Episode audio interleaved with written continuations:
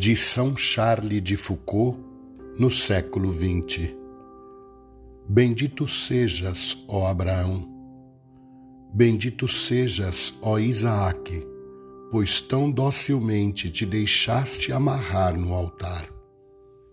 Amar é obedecer-vos, obedecer-vos com esta prontidão, com esta fé no que dilacera o coração e contradiz a inteligência.